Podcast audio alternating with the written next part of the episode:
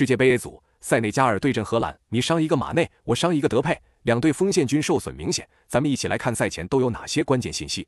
一、二十年前的韩日世界杯，塞内加尔第一次参加世界杯就将世界杯卫冕冠军法国击败了，并且最终一路过关斩将，创造了非洲球队在世界杯历史上最好的成绩——八强。而本届世界杯再度在亚洲举行。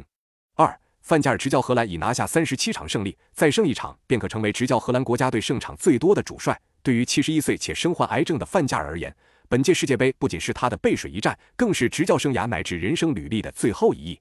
三，在塞内加尔头号球星马内缺席的情况下，英超球队沃特福德效力的萨尔将会是球队的进攻核心。他本赛季在俱乐部层面已经打进六球，而且在今年的非洲杯四分之一决赛中也曾经收获过进球。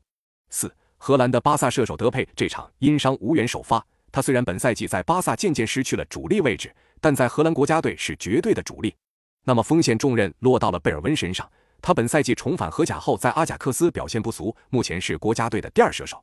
另外，荷兰前场今年最大的惊喜是埃因霍温的加克波爆发，本赛季俱乐部层面已经打进十三球，在国家队也是连续三场参与进球。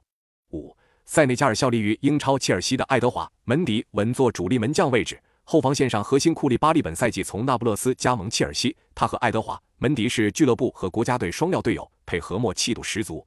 六，荷兰近八场各项赛事六场有丢球，其中对阵威尔士、丹麦、波兰均被对手至少打进二球，防守端虽然配置豪华，但并不稳健。